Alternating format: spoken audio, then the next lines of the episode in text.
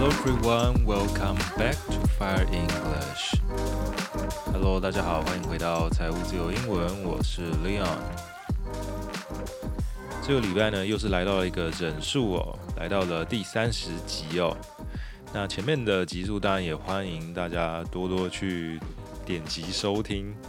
那其实从后台有发现，大家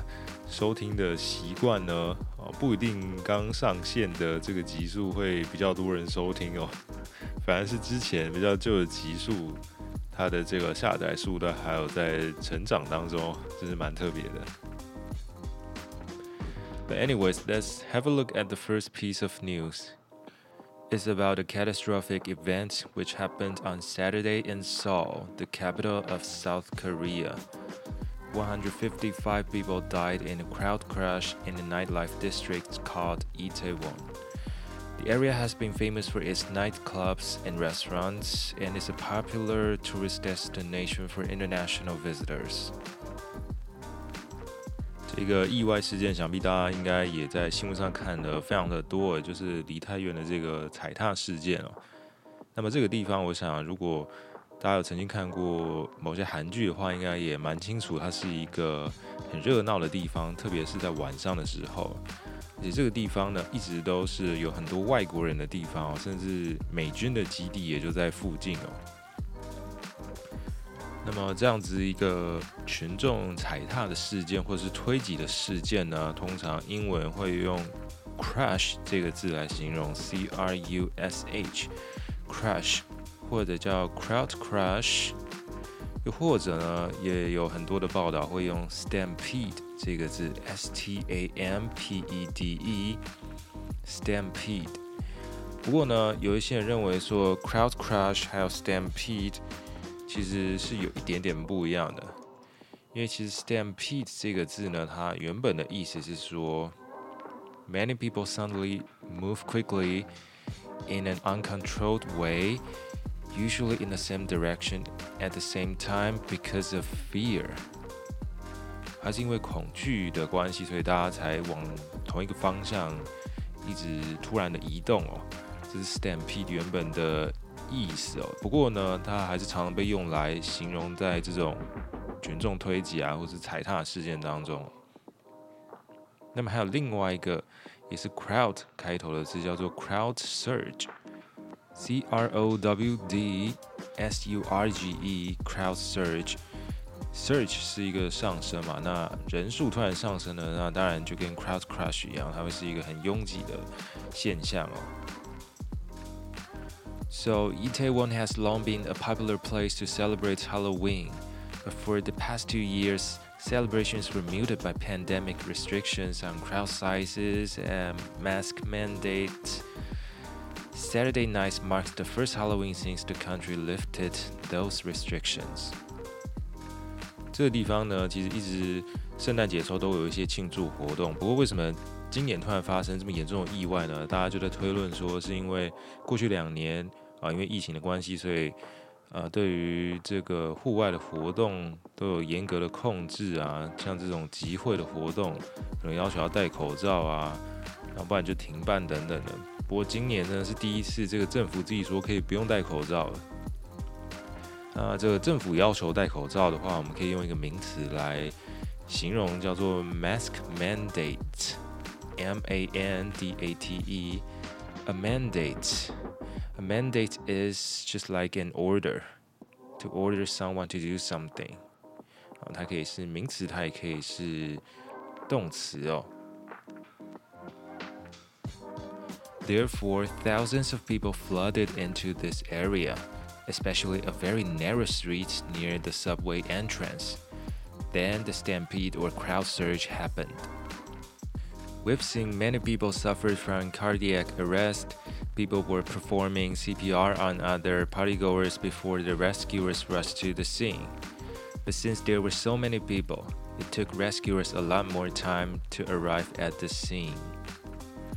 一开始呢是传说很多人心脏骤停哦，cardiac arrest，c a r d i a c a r r e s t，cardiac arrest。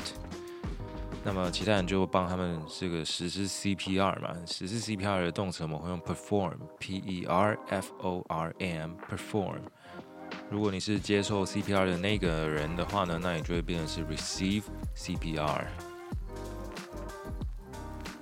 那么因为人实在是太挤了，所以这个救护人员或者是这些来救难的人呢，实在是很难前进这个现场去帮他们哦，所以造成了这个。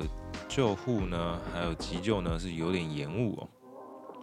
Most of the casualties were very young, in their twenties, which also include 26 foreigners. In fact, when the news came out, people were still not so sure about the cause of the accident. The news just revealed that about 50 people were receiving CPR on the street. Rumor even had it that these people had eaten poisoned candy. 一开始这个新闻出来的时候呢，其实事情还不是很明朗哦。这消息传的蛮快的，一开始只有说有梨泰院五十个人左右在 接受 CPR，心脏骤停。那大家不知道为什么，然后还一度传出说是有这个毒糖果，所以有人在街上发放毒糖果 （poisoned candy）。那么 poisoned 跟 poisonous 这两个字呢，我常常会搞混哦。当然这两个都是有毒的意思哦。不过呢。假设像糖果这种东西本来应该是要没有毒的，但是它却被下毒的话呢，那它就会是 poisoned candy，加了一个 ed。那假设是像可能某些动物啊，或者是某些物质啊，它原本就是有毒的、有害的，那它就会是 poisonous，p o i s o n o u s，poisonous。Now, the president of South Korea promised to implement new measures to prevent similar incidents from happening again. The government would conduct emergency inspections for other local festivals and thoroughly manage them, so they are conducted in an orderly and safe manner. For families of the deceased and injured, the government will also provide psychological treatment and a fund. The authorities also declared a national mourning period until November 5th. And this must have been the most turbulent week for South Korea as people were still recovering from the devastating event in Itaewon. North Korea fired at least 10 missiles on Wednesday. One of the missiles even landed close to the South Korean territorial waters. 在这个梨泰院的意外事件发生没多久之后呢，啊，没想到韩国又再次的占据了新闻版面了。因为北韩， 这次北韩也掺进来，北韩朝南韩发射了啊超过十枚飞弹哦。那大家觉得说，嗯，这个蛮正常的嘛，北韩不是一天到晚都在发黑那个发射飞弹嘛，就跟中国大陆一天到晚说要统一一样。So it is seen as a response to the military exercise held by the U.S. and South Korean armies on Monday. 他们认为是北韩对于美国还有南韩的联合军演的一种回应哦。So, the president of South Korea said at an emergency National Security Council meeting on Wednesday, he ordered that a stern response be swiftly taken so that North Korea's provocation pays a clear price。他觉得说他们要严正的做出回应哦，然后让北韩的这种挑衅的行为呢付出代价。So they launched three air-to-surface missiles from F-15K and KF-16 fighter jets in order to show their ability and readiness to precisely target the enemy. 南韩呢，他们是立马呢就派了两种战机升空呢，去发射了三枚的空对地的飞弹哦，Air to Surface Missile，A I R T O S U R F A S E，Air to Surface 啊，这三个字中间呢都必须要用这个 hyphen 连接在一起。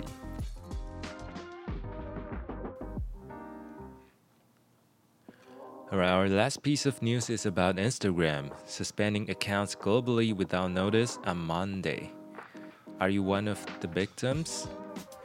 The mother company Meta confirmed that users were having issues accessing their accounts due to the bug. They promised to solve the problem and apologize for the inconvenience, but many users were already affected. 那么这一次的事件呢，其实我一开始是没什么感觉的，因为虽然我有好几个账号，不过没有半个是被停掉的、哦。 那可是还是有人来跟我说，哎，这个 Fire English 的 follower 人数有往下降，而且降了一百多个。然后我才发现，哦，好像真的有这回事情。So people were not able to post Halloween photos. Some saw the huge decline in followers, including Fire English. And this time, the issue was quite different from the past outages, as people were notified that their accounts had been suspended and might be permanently disabled. 用户呢是收到说，哎，你的账户将要被停权哦，suspend，啊，他们要停止你的账户，然后呢可能会永久的注销掉这个账户，disable。Now the issue has been resolved and users can now access their accounts again。现在呢这个问题是解决了，大家就可以再次的登录账号了。那么。我们英文常常会用 access 这个字来代表说我可以进入一个什么样的地方，或是取得某个东西的权限哦。所以其实这个字还蛮好用的。然后记得要后面要加上一个介词是 to，它可以当做动词，就像我们刚刚例句说的，users can now access their accounts again，也可以当做名词，users now have access to their accounts。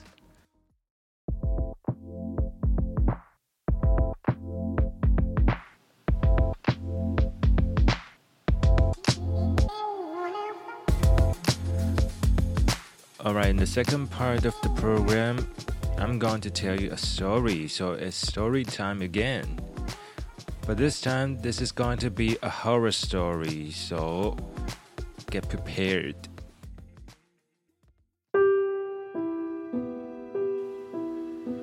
When my sister Betsy and I were kids, our family lived for a while in a charming old farmhouse. We loved exploring its dusty corners and climbing the apple tree in the backyard. But our favorite thing was the ghost. We call her Mother because she seemed so kind and nurturing. Some mornings, Betsy and I would wake up, and on each of our nightstands, we'd find a cup that hadn't been there the night before. Mother had left them there, worried that we'd get thirsty during the night. She just wanted to take care of us. Among the home's original furnishings was an antique wooden chair which we kept against the back walls of the living room. Whenever we were preoccupied watching TV or playing a game, Mother would inch that chair forward, across the room, toward us. Sometimes she'd manage to move it all the way to the center of the room. We always felt sad putting it back against the wall. Mother just wanted to be near us. Years later, long after we'd moved out, I found an old newspaper article about the farmhouse's original occupant, a widow she'd murder her two children by giving them each a cup of poisoned milk before bed. Then she hung herself. The article included a photo of the farmhouse's living room with the woman's body hanging from a beam. Beneath her, knocked over, was that old wooden chair, placed exactly in the center of the room. Just get colder in here? Or is it just me?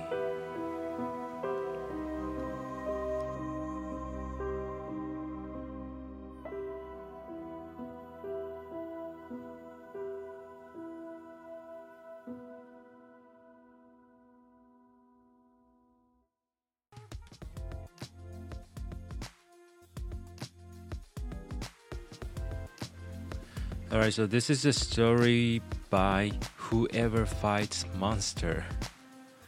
呃、uh,，The story's name is There's No Reason to Be Afraid。那么这是一个网络的鬼故事啊。